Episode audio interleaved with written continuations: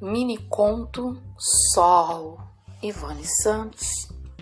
Sandrinha saiu de casa às cinco horas da madrugada de um dia de chuvas pragmáticas. Levou aberto o guarda-chuva rosa fúcsia.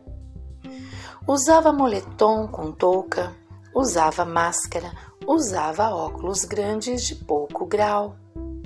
Delineou os olhos de preto pintou a boca de vermelho sangue, as unhas pintou de coffee black. E choviam chuvas ainda.